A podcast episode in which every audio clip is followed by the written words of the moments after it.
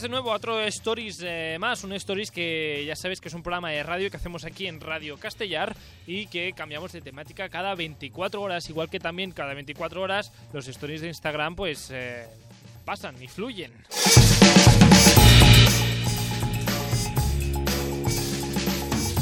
Quien nos habla, Carlos eh, Lecigui, hoy que hablamos de viajes, como cada miércoles, stories de viajes, y hablamos, pues eso, de rincones eh, del mundo y hoy también de Navidad.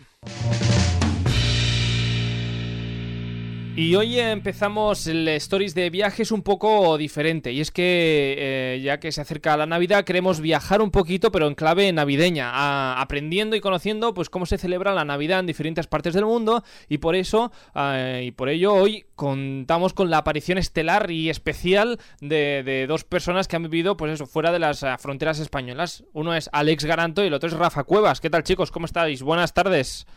Buenas tardes. Muy buenas tardes. Bueno, uno ya lo conocéis, uno es ah, ah, especialista en cocina, es eh, El Rafa, pesado de los lunes. el, el pesado de los lunes, Rafa Cuevas, arroba Rafa Comiendo Sano, que lo podéis seguir en Instagram. Hoy no viene, no, no nos hemos equivocado, no es el programa de cocina hoy. Y soy invitado por otros temas. Pero te dejo a ti que los introduzcas y, Por otros y así temas. luego vamos hablando. Ah, luego vamos hablando. Y luego también tenemos a- hoy con nosotros pues a Alex, Alex Garanto, que, que en este caso es un español que vive en Holanda. ¿Desde hace cuánto, ah, Alex? Pues ya hace ocho años, que se dice pronto.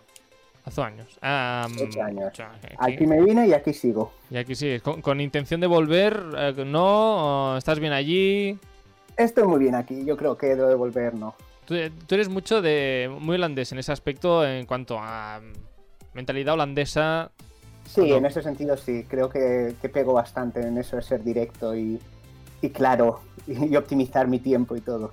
Bueno, en- nos has atacado un poco a los españoles ahora mismo, pero no pasa nada. A, a- a Rafa, por, por- por, eh, otra parte, eh, lo tenemos aquí en este Stories de viajes porque estuviste un tiempo viviendo en Liverpool. Pues efectivamente, tres años estuve viviendo allí completos y nada, de vuelta he estado, pues volví hace un año aproximadamente. O sea que, como quien dice, todavía vengo con, con la bandera inglesa en el pecho. Y, y también que has recorrido diferentes eh, mm, territorios españoles también. Sí, hombre, claro, te imagínate, ya sabes tu caso catalá y, y ahora mismo estoy residiendo en Madrid y bueno, pues un poquito de todas partes, ¿no? Con familia gallega, familia andaluza, pues eso, española 100%. Pues ah, hoy vamos a ponernos, eh, como decía al principio del programa, en eh, clave navideña. Dashing through the snow in a one horse open sleigh. O'er the fields we go, laughing all the way. Bells on bobtail ring, making spirits bright. What fun it is to ride and sing a sleighing song tonight. Oh, jingle bells, jingle bells, jingle all the Bueno, aquí no podía. Iba a poner la, la, la Mariah, pero pensaba que ya estaba demasiado. Por favor, no. Por Eh, favor. Ya llega. Cada año lo mismo, ¿no? Basta ya, ¿no? Cada Exacto. año, cada año desde hace 25 años, o sea que imagínate, yo también mucho mejor la sintonía que acabas de poner. Bueno, Ella alguna. Fitzgerald te he puesto, Rafa, no te quejarás. Hombre, hombre, no he dicho nada, eh, pero vamos, yo feliz de la vida, ya sabes tú que es una de mis artistas favoritas de Ah. todos los tiempos, o sea que, que vamos, mucho mejor que la Rafaela Carra que me pusiste en verano.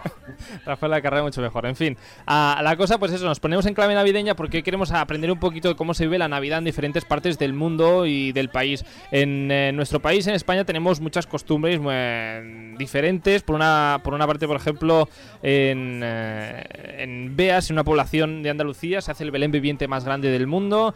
En, Navarra o el País Vasco se habla de, mm, de un Papá Noel diferente, como es el Olencero. Y luego también tenemos el apalpador gallego, eh, Rafa, que no sé yo, si tú como familia gallega que tienes, no sé si sabes qué es eso. Tengo unas ligeras nociones, pero tampoco te pienses tú que sé mucho, ¿eh? porque por lo que he podido, de hecho, sí que he preguntado y más a familiares, porque me había llegado ahí el chivatazo, y es más típico de la zona de Lugo, y mi familia en ese caso es de, de Coruña o de Orense, con lo cual ellos sí que no lo celebran y yo nunca lo he celebrado de pequeño.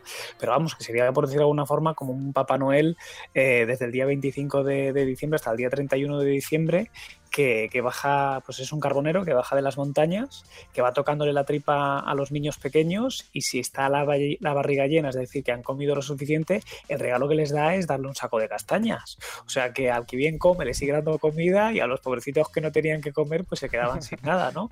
Pero, pero sí, sí. Y, y en los últimos años se supone que está mucho de moda, sobre todo pues por ciertos ayuntamientos, a nivel colegios con los profesores de gallo y demás, están intentando darle un poquito más de, de salida. Ah, de todas formas, hoy, hoy saldremos de las fronteras uh, españolas y nos iremos un poquito a, lo que son tradiciones y costumbres de otras partes del mundo, en este caso Holanda, Liverpool, Inglaterra. Uh, no sé, Alex, uh, desde ahí, Holanda, ¿qué se hace de diferente o de extraño que no se hace aquí en época navideña? Bueno, aquí, aquí la verdad la, las cosas es que no se celebran tan a lo grande como quizás lo celebramos nosotros en España. Es decir, supongo que en Reino Unido será un poco lo mismo, vienen más de un, una religión protestante, que todo se celebra más en pequeños grupos, sin abundancia. Pero bueno, en, en, general aquí una cosa que llama la atención es que ellos no tienen ni el Papá Noel ni los Reyes Magos, porque ellos tienen a San Nicolás. Y San Nicolás viene el 5 de diciembre. Bueno, ya ha pasado entonces San Nicolás. El 5 de diciembre, sí, ya han pasado, pero eh, es interesante la historia porque si, eh, San Nicolás viene de Madrid en barco a los Países Bajos.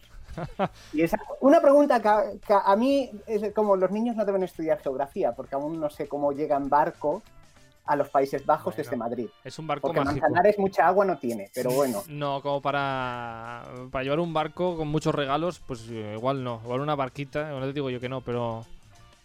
No, pero San Nicolás. Que viene... Esa es la tradición más, más importante, así que tienen en plan para los niños, para los regalos y todo, y se abren el día 5, que fue ahora esta semana pasada, y, y todo bien, se dan letras de chocolate, es muy típico. Ahora en Barcelona he visto que tenéis muchas tiendas de estas Gema, y ahí vienen, eh, es una tienda holandesa, y ahí venden también las letras de chocolate, que es lo típico que se le da a los niños, la letra con tu inicial, y, y te la dejan en el zapato. Ah, sí, muy... Es decir, parece a los reyes en ese sentido, pero aquí los reyes no existen, ni saben quiénes son, ni nada. Nada, qué, demasiado católico. Magia. Y bueno, los Reyes Magos, eh, lo, lo, lo, interesante era la parte de magia, ¿no? De los Reyes. A mí lo que eran, fuesen Reyes me daba igual. Lo importante es que tenían magia. Por la parte de, de Inglaterra, a Rafa, los regalos, ¿quién los reparte? Hay, supongo que aquí se queda con Santa Claus, Papá Noel. Sí, ahí se queda con Father Christmas o Papá Noel o Santa Claus, llamémoslo como le llamemos, pero sí, sí, sin duda alguna. Y sigue siendo lo típico que tenemos también en España, 24 por la noche. Generalmente allí, eh, por ejemplo, no sé en vuestras familias, pero en mi casa siempre Papá Noel llega el día 24 de, de, diciembre. Sin embargo, los ingleses, de que llegue el día 24 de diciembre, para nada. O sea, les suena muy, muy mal. Siempre, siempre llega a la mañana del día 25. Nunca se adelanta. Ah, bueno, en mi casa nunca. Nunca pasaba. ¿En tu casa solo van los Reyes Magos? Solo, en, mi, en, mi, casa los Reyes Magos, porque no sé, no eran muchos de hombres nórdicos que bajaban por chimeneas. No sé, igual la falta de chimenea también, no, te, te digo yo. No, pero también hay que tener en cuenta que eso es más americano, que lo hemos heredado de ellos, que lo patrio es los Reyes Magos de toda la vida.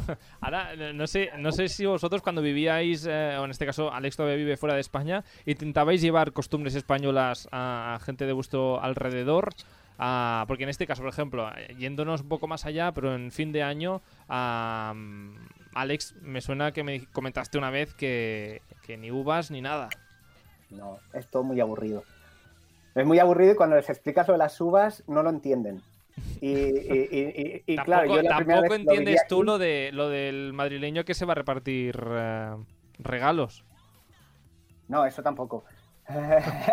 Pero más que nada no lo entiendo porque llega en barco. Sale de Madrid en barco. Esa es la parte que no entiendo. Pero lo demás. Eh, pero lo, lo, lo de las, la, las uvas no, no lo entienden. Y claro, la primera vez que lo viví aquí me quedó un poco frío porque básicamente ponen la tele, hay una cuenta atrás del 15 al 0 y en ese año al menos eh, ponían el puente del de Erasmus de Rotterdam y todos fuegos artificiales, la gente se abraza, cogen una copa de champán, brindan y se van al jardín o a la calle a tirar petardos. Eso es lo que hacen. Es decir, es el San Juan nuestro, pero en fin de año. Pero en fin de año. Bueno, no sé. La, la noche de Navidad al menos es un poco más emocionante o no? Bueno, no se dan regalos, pero es eh, en plan familia, pero no tienen plato típico. Es que Holanda en ese sentido no tiene ninguna tradición culinaria. Es decir, todo lo, lo poco que tienen lo han ido cogiendo de todos los sitios. Y básicamente es cada uno lleva algo o se pone algo en medio y te lo vas haciendo tú al momento y luego juegas a juegos de mesa y ya está. No hay Ah. regalos, no hay nada. Yo el día de Navidad saco un juego de mesa y creo que me lo tiran a la cara. Pero es que tú juegas a unos juegos de mesa muy complicados. Aquí es que cada familia tiene como su juego favorito y juegan a ese juego. Pues no sé, ¿qué juegos has jugado tú con, no sé, Navidad? Con mi familia política, a un juego que ni siquiera existe, que es muy raro, que se inventó en la propia familia hace no sé cuántas generaciones, y básicamente se trata de ir pasando cartas del uno al otro hasta que uno gana. Y las tres veces que he jugado, las tres veces he quedado segundo o primero. Creo que no te han explicado muy bien las normas, ¿eh, Alex? Sí, es que, no, no te- es que ahora el juego se llama Kukuk. ¿vale? Entonces, Kukuk. Sí, Eh, eh, Es que es muy largo, pero vaya, tienes cartas. eh, El as es el peor de todos. sí. ¿Vale? Y cuando tienes el. eh, tú básicamente te dan una carta y tú siempre tienes que tener el número. eh, tienes que intentar no tener ni el as ni el 7. Porque el 7 es la carta más baja y el que, el que tiene la carta más baja pierde. Ajá. Entonces tú le coges la carta al de al lado porque te la da y tú miras si, qué te interesa más y se la das al siguiente. Si tienes el rey, eres como un policía y no se la puedes pasar. Entonces la gente, claro, siempre se intenta descartar del as y se lo va pasando al siguiente. Y cuando acabas la vuelta entera, el que tiene la carta más baja pierde una monedita y en total tienes tres. Y el que, al que le queda una al final gana. Bueno. ah, Yo la primera vez que jugué no lo entendí, pero ya te digo, quedé segundo, la segunda Ah. vez quedé segundo y la última vez gané. ¿A ti te suena, decir- a ti te suena lo del copas? El juego de cartas copas, No. ¿no? Pues bueno, mírate el capítulo de Friends donde sale eso y luego hablamos. Ah, Es muy Rafa, parecido. eh, bueno, eh, luego hablaremos. La cosa, quien lo haya pillado, que lo pille y quien no, pues que, que se, que se mire el capítulo. Que por cierto, lo están a punto de quitar de Netflix. Si no os habéis visto, mm, correcto. Ah, Rafa, en tu caso, en, en Liverpool, que estabas allí, ¿qué día extraño se celebra allí en Navidad que, que por aquí no se celebra? Pues fíjate, eh, como ya sabéis, yo soy profe y yo les preguntaba a mis alumnos, ¿no? Porque siempre les enseñaba un poquito de cultura española y luego entonces ellos pues comparaban, ¿no? Lo que hacíamos nosotros en España o lo que hacemos con lo que ellos hacían. Y una de las cosas que a mí más me chocó es que ellos, por ejemplo, Nochebuena como tal no la celebran. Hay algunas familias que sí que tienen una celebración en condiciones con un pedazo de banquete, se reúnen, comen y demás, pero la gran mayoría de las personas lo que hacen el 24 es estrenar pijama nuevo, Oh, comer comida basura, en plan hamburguesas, eh, pizzas, etcétera, etcétera, unas palomitas, una película y se acabó la Nochebuena y no celebran nada más. Entonces, claro, cuando yo les comentaba que nosotros en España lo que hacemos es una pedazo cena eh, en condiciones, con familia y demás, pues les chocaba mucho y sobre todo también les chocaba que al día siguiente volviésemos a quedar a nivel familiar para hacer otra vez comilona el día 25. Sin embargo, ellos el día 25 sí que hacen comida especial de Navidad. En ese sentido sí que es igual. Lo que luego hacen diferente es que el día 26 es fiesta nacional, que se le llama Boxing Day. boxing. Entonces, Boxing Day de cajas, box. Y entonces, pues bueno, pues yo pregunté, claro, no digo qué es el Boxing Day. Eh, hay dos opciones. La más vulgar, por decirlo de alguna forma, por buscarle ahí un poquillo de significado, se supone que es el día de las cajas, porque realmente es el día que tiras todas las cajas de los, de los regalos que te ha dejado Papá Noel el día 25, ¿no? Sí. Y aunque sea un día de fiesta, pues básicamente lo único que haces es como si fuese un domingo normal y corriente. Descansar, tele, me- me- pues eso, comer sobras posiblemente y recoger todo lo que haga falta. Pero claro, a mí no me... no- es decir, una fiesta nacional que se llame Boxing Day solamente para tirar las cajas de los regalos, la verdad es que no tiene mucho sentido, ¿no? Entonces ya sí que hablando con, con unos compañeros de trabajo, pues me lo explicaron. Y, viene casi a la época de la Edad Media. Entonces, toda la gente que tenía mucho dinero y tenía muchos sirvientes en Inglaterra, era obligatorio que todas las navidades estuviesen trabajando precisamente para que pudiesen darse los festines los días eh, propios de Navidad, ¿no? Entonces, el día que tenían libre ellos era el día 26 de diciembre. Y ese día, a modo de darle gracias, lo que les entregaban a ellos era una caja que bien podía tener algún tipo de productos, como podía tener cheques, como podía tener dinero. Entonces, pues los sirvientes cogían esos, esas cajas, es pues básicamente lo mismo que pasa aquí, ¿no? Con las típicas cestas de Navidad y se podían ir a ver a sus familias, porque realmente, eh, estamos hablando de hace muchos, muchos años, esas personas, esos sirvientes vivían con sus, con, con sus señores, ¿no? En, en casa, con lo cual el único día que tenían libre para poder ver a sus familias era precisamente el día de Boxing Day. Y de ahí ese día y fiesta nacional. Bueno, ¿a ti te, te regalaban algo o no? No, a mí nada. Eh, cero. Lo que sí que es muy típico, ellos sí que son mucho más eh, navideños, no como, como estaba diciendo Alex, ¿no? Son mucho más navideños, todo lo que es el tema de regalos, empiezan a comprar los regalos casi en septiembre. Incluso muchísimas veces ya los tienen comprados desde enero o febrero, aprovechando la época de rebajas, ya guardan los regalos para el año siguiente. Eh, todo el mundo, postales de Navidad a doquier. Eso, eh, eso aquí con- también, las postales, tradición nacional. Postales eh, navideñas. sí, sí, sí. Sí, y colgarlas en la, en la ventanita, con las tiritas, con luces y todas ponerlas ahí. Eso aquí, Vamos, y no se envían tanto, ¿no? Por ejemplo, aquí en España lo que hacemos, si enviamos postales de Navidad, las envías por correo. Allí directamente te las dan en la mano. Y cada persona con la que tú trabajas o no, con la que tú te relacionas, ellos te dan tu postal de Navidad. Mm, Aquí lo que hacemos es enviar eh, WhatsApps y ya está. No a- sé, a- aquí en ¿recuperaríais, esta tradición de postales? Que igual sí que hace años igual se hacía aquí en España, pero ahora ya no. Yo sí, a mí me encanta. Yo, a mí me encanta mandar postales de Navidad también. Pues nada, sí, sí, estoy sí. esperando de Navidad, vuestras. de cumpleaños, de todo. Es decir, en ese sentido también soy bastante holandés. Pues eh, nada, a mí yo no quiero decir nada, pero a mí no me ha llegado ninguna. Quizá nunca me has dado tu dirección. Ah, Eso también es pero Luego importante. hablaremos también. A ver, ¿no? Ah, mm, bueno, no, no sé si, si en, en cuanto a fin de año, Rafa, no sé si también ah, algo diferente. pues fin de, fin de año es un poquito lo que decía Alex, ¿no? Ellos se reúnen, también siguen comiendo, igual que hacemos en todas las partes del mundo, ponen la televisión, eh, tienen la cuenta atrás, fuegos artificiales en la zona del Big Ben de, de Londres y ya está. Pero bueno, lo que sí que tengo que decir, eh, no como Alex, ¿no? Que, que los ingleses sí que tienen sus comidas típicas. De hecho, os voy a comentar, uno de los postres típicos eh, más famosos que tienen allí es el Christmas pudding. Eh, que yo tenía unas ganas locas de probarlo y cuando lo probé mm, dije nunca más. Bueno, tenéis el paladar muy fino, Rafa. Ni guisantes, No, no, no, ni- mira, no, no, ya te puedo decir que prefiero un plato de guis- prefiero un plato de guisantes antes que Christmas pudding. De todas formas te digo, se suelen vender para que tú, lo- es decir, la gente lo suele hacer en casa, ¿no? Pero también los tienes de forma, pues en el supermercado los tienes para comprar.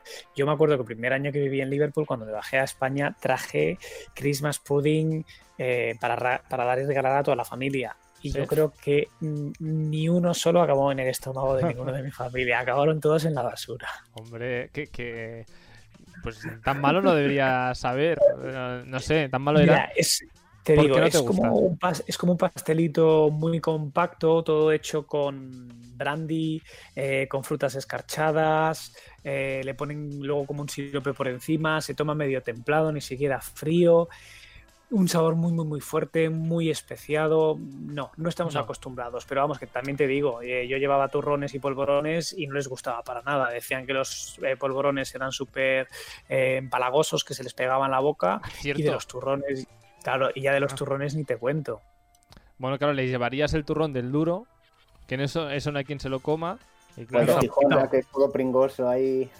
todo pringoso, el Gijona, es que no sabes elegir, tienes que llevarle un suchar. Un suchar, aquí a los holandeses el suchar les encanta. Yo es lo que les traía cada año. Hombre, Cuando pero volvía. ese, ese- ese triunfo porque básicamente es chocolate. Pero te voy a decir una cosa, Alex. Carlos y yo hemos visto hace un par de días uno en internet que tendríamos que hacerlo, ¿eh? que tiene muy buena pinta. El de, el de pan tostado con sal, ese. Ese lo hablamos el otro día, pero digo el que te enseñé yo a ti por Instagram, que lo hace una chica ahora, Borpibet. Acuérdate que te lo mandé por, por privado, que era con crema Kinder. Cierto, cierto. Como un Oh, kinder, como un kinder oh. bueno, pero hecho Eso. turrón. Sí, sí, sí, eso, eso tiene que estar rico, ¿eh? Ese, mira, me lo envías con la postal. Es lo que dice Alex. Mándanos la dirección. Luego os la mando. Y, y, bueno, por tu parte, Alex, no has comentado nada de comida, has dicho que no, pero ni postres Bueno, ni nada. aquí, nada. ¿eh? comida, comida, eh, no tienen nada típico. Lo que sí para en diciembre tienen las paraditas estas típicas que venden los Solibolen, que es, por decirlo así, de una manera básica, es como la masa del churro hecha una bola, la fríen y tú te la comes y aquello tiene muchas calorías, es una bomba calórica. Bueno, con el frío que Y- hace ya va bien. Y eso lo puedes comprar ya por las calles a cualquier hora, pero allí lo que es típico es que para Año Nuevo, después de tirar todos los petardos en la calle, te vuelves para adentro y te lo comes. Bueno, pues. Y, lo- y normalmente lo, lo hacen ellos, es decir, cada familia tiene su freidora que miden la temperatura y todo, y te meten ahí las bolas y luego tú la- las, comes y ya está. Pero vaya, a ver, están buenos, ¿eh? No, no- yo al, al- al revés que el pudding ese. E- e- Ese está muy bueno, el problema que es una bomba Pues Bueno. nada, eh, De todas ya formas, dos años. De todas formas, ni, ni pudding ni, ni churro de este que comentabas. Ah, yo me quedo igualmente con los turrones, ni que sea el duro. Ahora, bueno, haré un esfuerzo, ni que sea. Si solo hubiese un turrón y solo es el duro, pues aún me quedaba antes con el turrón que con el pudding este de Rafa. Y ah, bueno, tenemos cosas extrañas aquí en España. No enviamos postales, pero tenemos aquí, por lo menos en Cataluña, el tío, que extraño también es un rato. Pero bueno, ya es eso para, para otro día. Ah, Y, y si te, me dejas que te cuente una cosa que Sí, he claro. descubierto hoy que no sabía, que me la han chivado, me la ha chivado mi pareja. sí. Eh, aquí lo que es típico, bueno, aquí el 24 tampoco lo celebran. Eh, eh, es decir, aquí es el primer día de Navidad, que es el 25, el segundo día de Navidad, el 26. Alguna gente celebra incluso el tercero, pero el 26 la gente se va a Ikea. ¿Cómo IKEA? En- de forma, bueno, Ikea o cualquier tienda que tenga que ver con cosas de la casa. El 26 se van masivamente a comprar decoración o muebles o lo que sea para la casa. Y es algo como masivo que yo ni me había dado cuenta y me lo ha dicho hoy. Sí, sí, to- todos, Bueno, no sé, es esa manía que todos tenemos y no tenemos muy claro por qué. Supongo, hemos llegado a la conclusión que es porque la mayoría de gente tiene fiesta, pero las, las tiendas abren. Entonces es, ya bueno. ¿para qué ah, me voy a quedar en casa? Voy a las tiendas. El Este día que tengo vacaciones no me voy a Ikea yo, pero bueno, da igual, aquí cada uno, cada país tiene sus rarezas. Y el de Holanda, la rareza de Holanda es pues eso, ir a Ikea el día 26 después de Navidad. Ah, bueno chicos, que, que ya casi lo tenemos que dejar aquí. Alex, eh, Rafa, muchísimas gracias por em, comentarnos cómo se vive la Navidad fuera, fuera del país. Y nada, que paséis unos buenos días de Navidad y nos vemos el año que viene. Pues muy Sí, bien, feliz Navidad y Feliz Navidad, año. fiestas. Hasta otra chicos. Hasta otra. Chao. Hazlo. Participa al programa a través del nostre Instagram. Contesta les enquestes, esbrina de què parlarem als propers programes i envia'ns la teva opinió. Segueix-nos a stories.radiocastellà. Els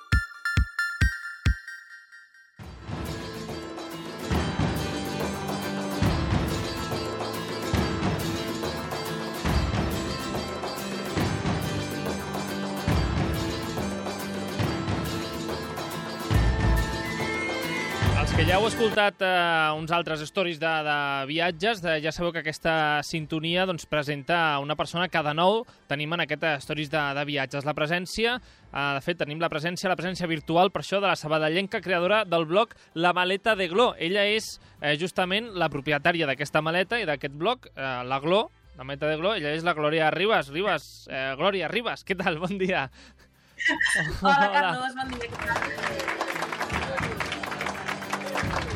Bueno, uh, que per cert, la, que la Glòria també eh, hem de dir que uh, el contingut que es presenta aquí al, al programa també el va pujant al, al blog, el teniu escrit allà per si algú es perd, doncs que Sí, sí, sí. sí. s'ha perdut alguna cosa, uh, pot passar pel blog, no, Glòria? I tant, i tant, i tant. O sigui, tot el que parlem aquí ho passo al blog i d'aquesta manera, si hi ha alguna cosa que se us escapa, ho teniu per allà escrit. Pàgines webs o uh, coses més concretes, links, segur ho trobareu. Exacte. Molt bé. Doncs avui per això... Mira, Uh, preguntaré. Avui, per això, um, ens portes, eh, no sé si pàgines webs o llocs o, o, o què, però la cosa és que ens portes regalitos. bueno, regalitos no, no vull dir, no portes un regal, um, idees. Un regal. Exacte, sí, idees.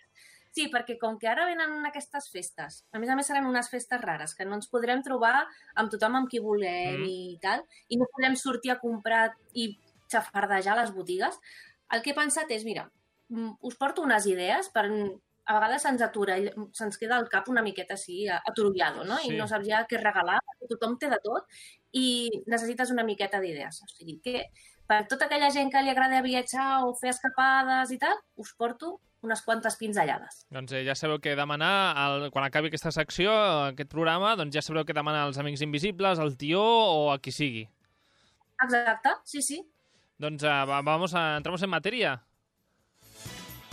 Entrem en matèria. Vinga. Jo, primer de tot, dir-vos que farem la secció eh, dividida per tipus de regals. Uh -huh. I no us començaré a donar tota la llista, sinó que el que farem serà dividir-ho per, entre cometes, temàtica.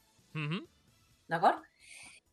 Per eh, regals per gent que li agrada pues, el tema de la natura, o fer excursions, o sortir a fer una volta pel camp, o anar de càmping, o etc, etc, Això, etc. sí, el, els que gaudeixen de- d'aquells passadissos del Decathlon de trekking i d'aquestes coses, Exacte. no? Vale. Sí, sí.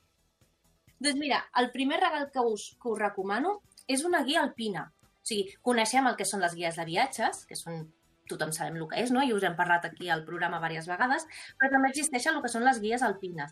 Què és? És un llibre en el que et proposen diferents excursions per un parc, o sigui, per exemple, doncs, eh, la guia alpina del Parc Natural del Montseny, posem perquè està per aquí a propet. Doncs et diu tot un seguit d'excursions que pots fer amb més dificultat o menys dificultat, depenent del, del nivell de, de, del terreny o del, o del paisatge que tu vulguis veure. I a més a més et ve amb un mapa de la zona molt detallat, mapa de, que pots veure ben bé on estan els camins, quin és el, el tipus d'altitud, o sigui, és una, unes guies bastant completes i que et pot ajudar per dir, doncs mira, aquest cap de setmana doncs me'n vaig al Montseny, hòstia, què podem fer?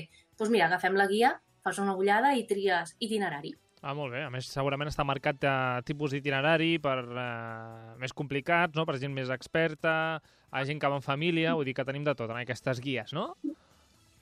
Sí, sí, sí, sí, sí, sí. o Molt sigui que, que és una guia bastant completa. Molt bé. Una altra coseta, que és un bàsic per les excursions, és una motxilla. O sigui, sense una motxilla, què fas? Res, no pots portar-hi No, l'entrepà. Home, si el pots portar la mà, però és bastant engorrós, no? Sí, Motxilles és una cosa... I en el nostre amic de Carlon tens de totes les mides, de tots els tamanys, si més grossa, si més petita. I per fer un detallet, bé. Molt saps? bé. I saps que és una cosa que l'aprofitarà. Tant sigui per excursions com per sigui per fer un viatge en plan mochilero o inclús per la ciutat, si és depèn d'una motxilla senzilla, per anar per la ciutat, per anar a treballar o per anar a fer esport, doncs sempre, sempre és útil. Molt bé, tenim aquesta altra opció, la motxilla, i per gent així amant de la naturalesa, de les caminates, eh, alguna cosa més? Sí, jo, jo faria un parell de coses més. Roba per anar d'excursió, Ah, ja siguin camises, tot això del Decathlon a tot, ho trobaràs perfectament Todos i a bon preu. todos los colores, de todas las tallas y a todos los gustos. Sí, Sí, sí, pantalons. Hi ha uns pantalons que es pots fer, que es pots fer llargs a través d'una cremallera, o sigui, mm, això va de conya. Mm. I finalment, perquè uns prismàtics sempre també és una cosa que dius, mira, jo que sé, alguna persona que li agradi molt el tema de veure aus o de veure fauna, o de dir, aviam, aquell punt de la muntanya, aviam què puc trobar. Doncs uns prismàtics sempre pot, et pot solucionar una Ah. miqueta. Ah, un prismàtic. Sí, sí. No, ara jo, eh, si, hauria, si he de regalar un prismàtic per un aniversari o el que sigui, o si he de demanar uns prismàtics, no sabria per on començar. En la meva època de treballadora del Corte Inglés vaig vendre molts prismàtics. En un principi no en tenia ni idea, però després ja vaig a començar a agafar una miqueta el truquillo i ja està. O sigui, al Corte Inglés també en trobareu de, de prismàtics a la secció de fotografia. Vale, si algú té-. Si algú té un dubte, doncs que busqui a la, a la Glòria la maneta de Glo i segurament us resoldrà algun dubte de prismàtics si el teniu. Que, Sí, sí, sí, sí, sí, sí. experta en prismàticos, Glòria Ribas. Allí estamos. Què més, què més? doncs jo ja passaria a un següent punt. Ah, doncs, uh, segon, segon punt, doncs. Doncs mira, són els regals, jo els he titulat regals Zero Waste. Ah, Què és el tema del Zero Waste? Suposo que ara s'ha sentit molt a parlar per tot el tema de com està el planeta amb tema de plàstics, amb temes de residus que no que queden aquí mm, per tota la vida i més. Doncs el Zero Waste és un moviment que es diu Zero Basura, seria la traducció literal, ah, eh, el que fa és substituir molts productes que són de plàstics eh, d'un sol ús, el, ja sigui l'acer inoxidable, ja sigui el, el, el vidre, ja sigui un tipus de, de plàstic que no és d'un sol ús, doncs eh, materials que pots reutilitzar a- al llarg dels dies o inclús al llarg dels viatges, d'acord? uh -huh. Eh, quatre cosetes. La primera seria una ampolla d'aigua. Ja podeu veure-les a tot arreu. Eh, si aneu al Tiger, si aneu al Crack, si aneu, jo què sé, al Natura, hi ha tot de tipus d'ampolles reutilitzables, ja siguin d'acer inoxidable, hi han de, de ceràmica, hi han de vidre, o sigui, de tots els tipus i de tots els colors. No només la utilitzaran pel tema dels viatges, que, per cert, les pots passar pel control de, de maletes, les pots passar sense cap tipus de problemes. Tu la portes buida a l'ampolla, la passes i un cop passes al control de seguretat, l'omples d'aigua i ja està. No se te la queden en el Clar, control. perquè les ampolles de, de plàstic, ni que estiguin eh, buides, te les fan tirar. Exacte, sí, però amb aquest tipus d'ampolles no te les fan tirar. Vale. Mhm. D'acord. Les pots aprofitar pel dia a dia i, a més a més, les pots aprofitar pel, pel viatge. Després, eh, us recomano també doncs, un set de coberts de bambú o de fusta o d'acer inoxidable. Forquilla, eh, ganivet, eh, cullera, que també pots fer-ho servir al llarg del dia a dia com per anar-te'n de viatge. Ah. Hi ha molts països que abusen del tema del plàstic, ja sigui Tailàndia o tot el tema dels països asiàtics abusen molt, i Estats Units igual, de tema de, de, dels coberts de plàstic. D'un sol ús, clar. Exacte, sí, d'un sol ús. I amb aquests, doncs mira, els rentes, te'ls guardes i segueixes el teu, el teu dia a dia. Ah no sabia que hi havia de, de bambú.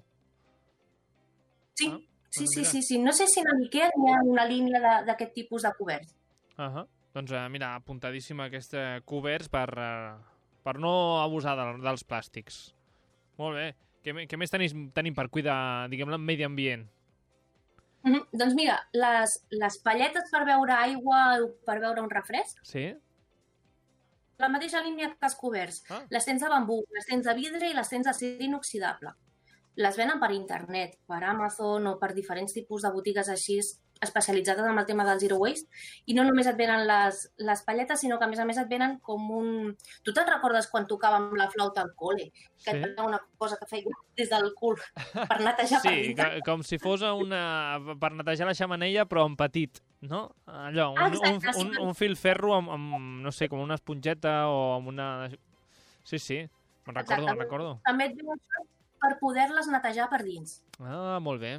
Molt bé. O sigui que, a més de cero residuos, eh, canyita límpia.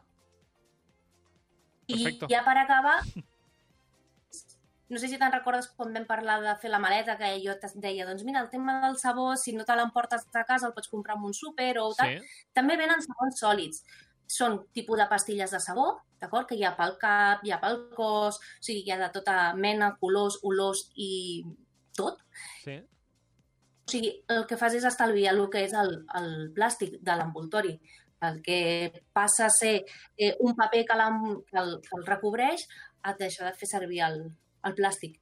I funcionen, diuen que funcionen bastant bé. Jo encara no els he provat, però diuen que van molt bé. A tema funcionament, a, per la meva part, jo que els he provat, funcionen... Bueno, clar, els que he provat jo, perfectament. Uh, no hi ha problema. Guai. I a més a més, entenc que el tema de maletes i viatges i facturar uh, no compta com, un, com el sabó, com la- com Exacte. l'ampolleta.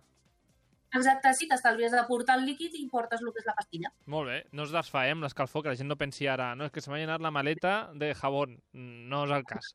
No, si, no, si no es mulla, no, no deixarà anar... Uh, Això sí, tenir en compte que deixar- deixar-los assecar bé i ja està. ja està, ja està, cap problema. Què més tenim? Tip, uh, tip 3, no? No. Sí, anem pel 3. Sí. O sigui, ja anem a regals bàsics, però que són molt útils. vale, com per exemple... el kit perfecto per anar amb avió, el reposacabezas, el, el que seria un antifàs i uns taps per les orelles. Sí, sobretot vols eh, llargs, que, Llargs. o voles de nit, o alguna així. Sí. Imp importante els taps, que, se, que se toca algú al costat, que... sí, No que sé. comença la serenata, et dona el vol. O Exacte. si tens algun tutor que comença a plorar, pobret, doncs també. O sigui que reposacabezas tens de tots els tipus. Tens o bé d'aquests que s'inflen, que van bé per un viatge petit per aquí, per Europa, o una cosa així, Sí. o d'aquests que tenen ja boletes que pots, a, pots acomodar bé al coll. I després, doncs, d'antifassos i de taps d'orelles, doncs, hi ha de tot tipus, també. O sigui que no... El que més t'agradi i ja està. No sé tu, Glòria, però, però jo dormir als avions ho trobo la cosa més incòmoda del món. Bueno, clar, a veure, depèn de quin bitllet paguis. Home, clar, si te'n vas en business, tens un llit quasi, muntat amb la teva manteta. Però el que no podem anar en business és bastant complicat. I sobretot si tens algú al darrere, com em va passar amb el vol d'Argentina, que vaig tenir un tio que tenia els genolls clavats amb el meu assento i no em deixava tirar enrere. O era un tio molt alt, Va ser... o era algú amb venjança, diguem, eh, amb rancor. Sí, sí, però vaig aprofitar que va marxar al lavabo, vaig tirar la cinta enrere i vaig poder descansar una mica. Una miqueta. clar, 16 hores amb, la, amb les genolls clavats d'aquest home a la meva esquena van ser horrorosos. Però bueno, Bueno, vas tenir l'oportunitat de... Experiències de, de aviones. Què més tenim d'aquest eh, pack de viajes d'aviones?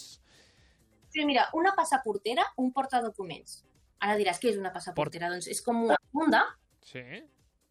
per poder portar el passaport. Sembla una cosa que és cutre, però és molt útil. Un cop la tens, dius, hòstia, mira, perquè queda tot molt més protegit, dissimula una mica més dels possibles cacos, entre cometes, perquè com que tens fundes de tot tipus de colors i tal, queda dissimulat. Ah Eh, a més a més, no se't, no, se't, no se't fa malbé i va bastant bé.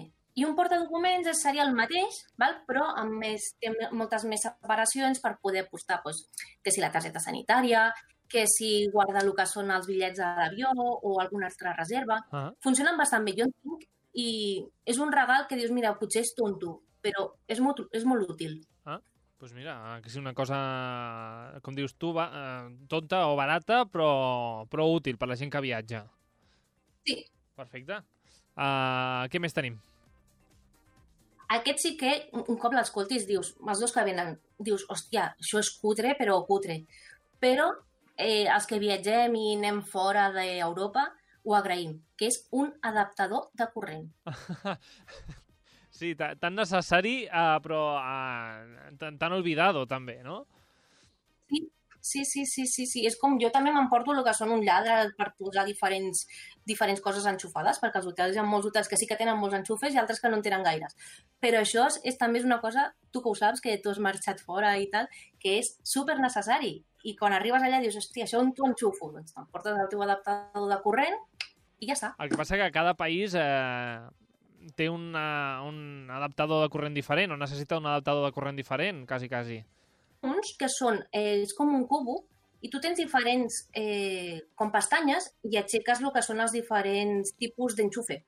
Ah, o sigui, segons el que necessites, eh, en aquest Cubo cub que que venen per dius... posar venen el que són packs dels diferents tipus de- d'endolls i tu agafes el que necessitis per marxar de viatge. Si te'n vas als Estats Units agafes el, el que és l'adaptador americà o si te'n vas a, que sé, a Anglaterra t'agafes l'anglès i ja està.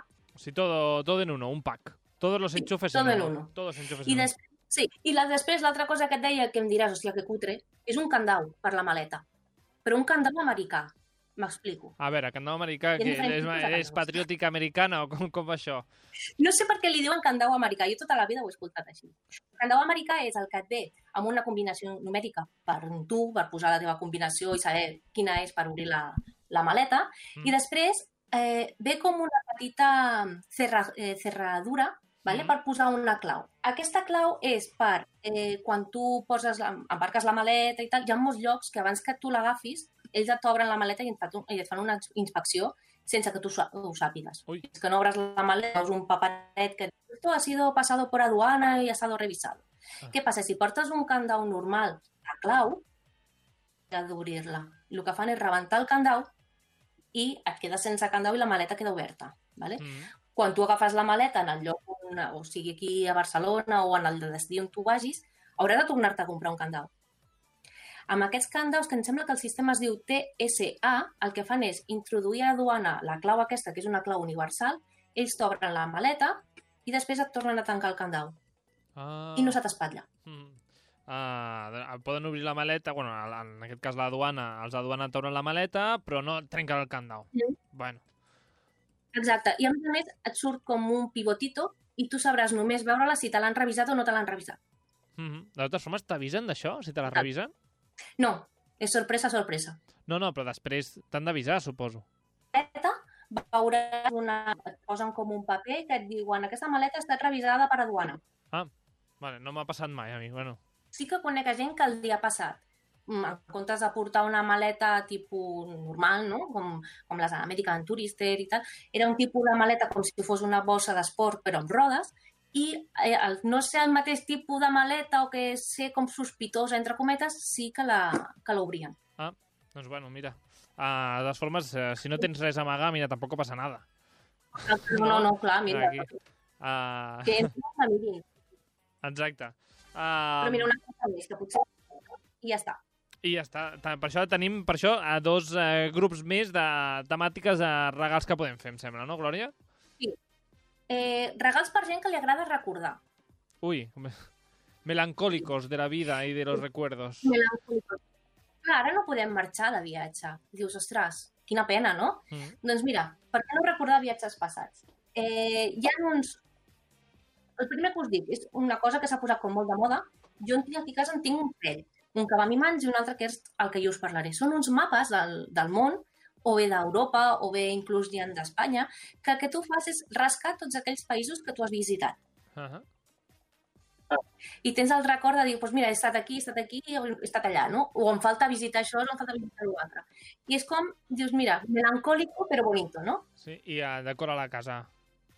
Exacte, sí. Queda sí, bonito. sí, sí. I si algú, pots dir, mira, pots fer una fardant, no? Mira, he estat aquí, he estat allà, goita, el mapa, veus? Exacte. Eh, després, una altra cosa que podem regalar, sé que sona vintage, però és un àlbum de fotos. A mi m'agraden molt les fotos, tu ja ho saps. Bueno, sí, sí, sí. I això, pots regalar un àlbum de fotos, o bé buit, perquè se'l creï la persona a qui li regales l'àlbum, o bé, si per exemple tu i jo marxem de viatge, et munto jo l'àlbum i te'l regalo i ja fet. Que tenim aquesta cosa més eh, vintage de l'àlbum de fotos, eh, diguem, el de sempre, no? Aquestes, aquells fulls blancs i poses la foto que l'han revelat, etc etc. També hi ha eh, botigues de fotografia que et creen un àlbum de fotos amb, amb les pàgines ja impreses. Eh, està molt de moda... Deia, estava, deia que estava molt de moda també el tema d'allò de, dels celos de colors i llavors és un àlbum, diguem, de cartró amb, amb fulls de colors i tu vas enganxant amb, no? amb rotuladors Hi ha moltes maneres de poder i, i sempre el tens a mà. Jo durant la quarantena n'he fet diversos. Amb, jo els faig normalment amb la pàgina web del Hoffman.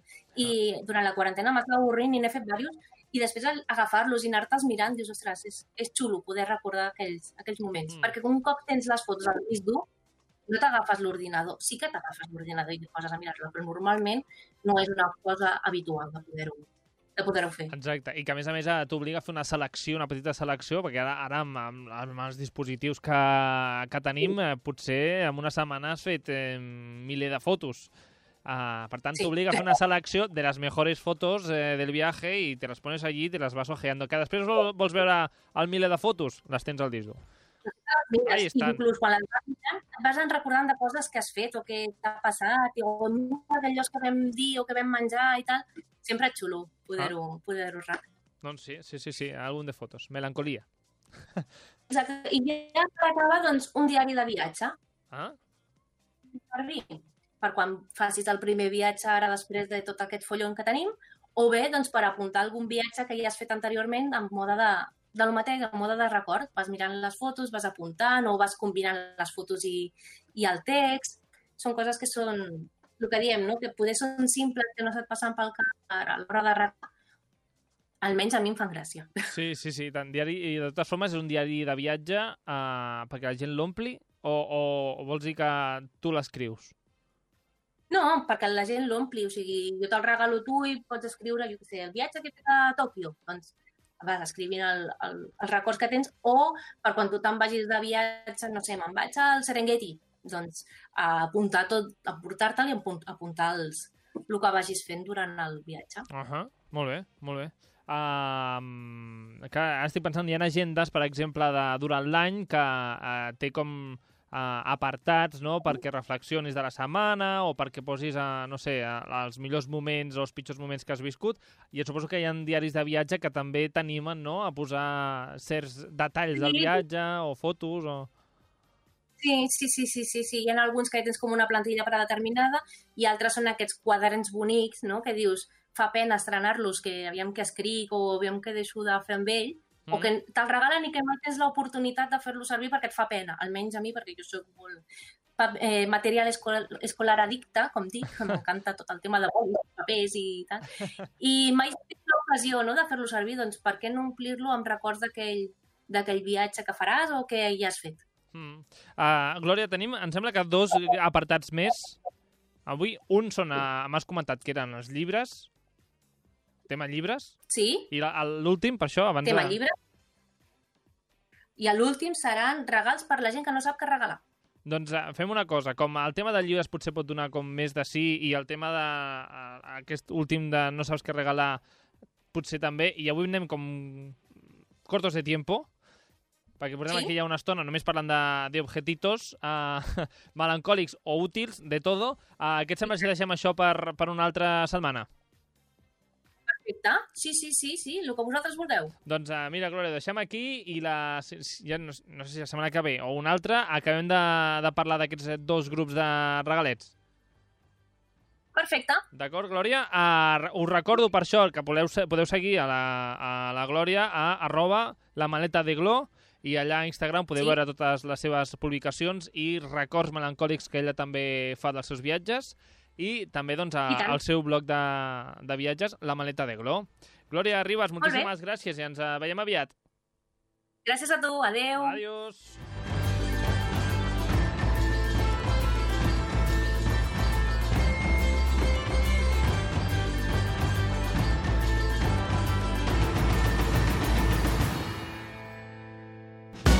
El nostre programa canvia cada 24 hores, igual que ho fan els stories d'Instagram. Viatges, cines i sèries, Eurovisió i cuina. Tenim stories per a tots els gustos. Escolta'ns a Ràdio Castellà de 3 a 4 de la tarda, de dilluns a dijous, o busca'ns a Spotify i a iVox per escoltar-nos quan vulguis i on vulguis.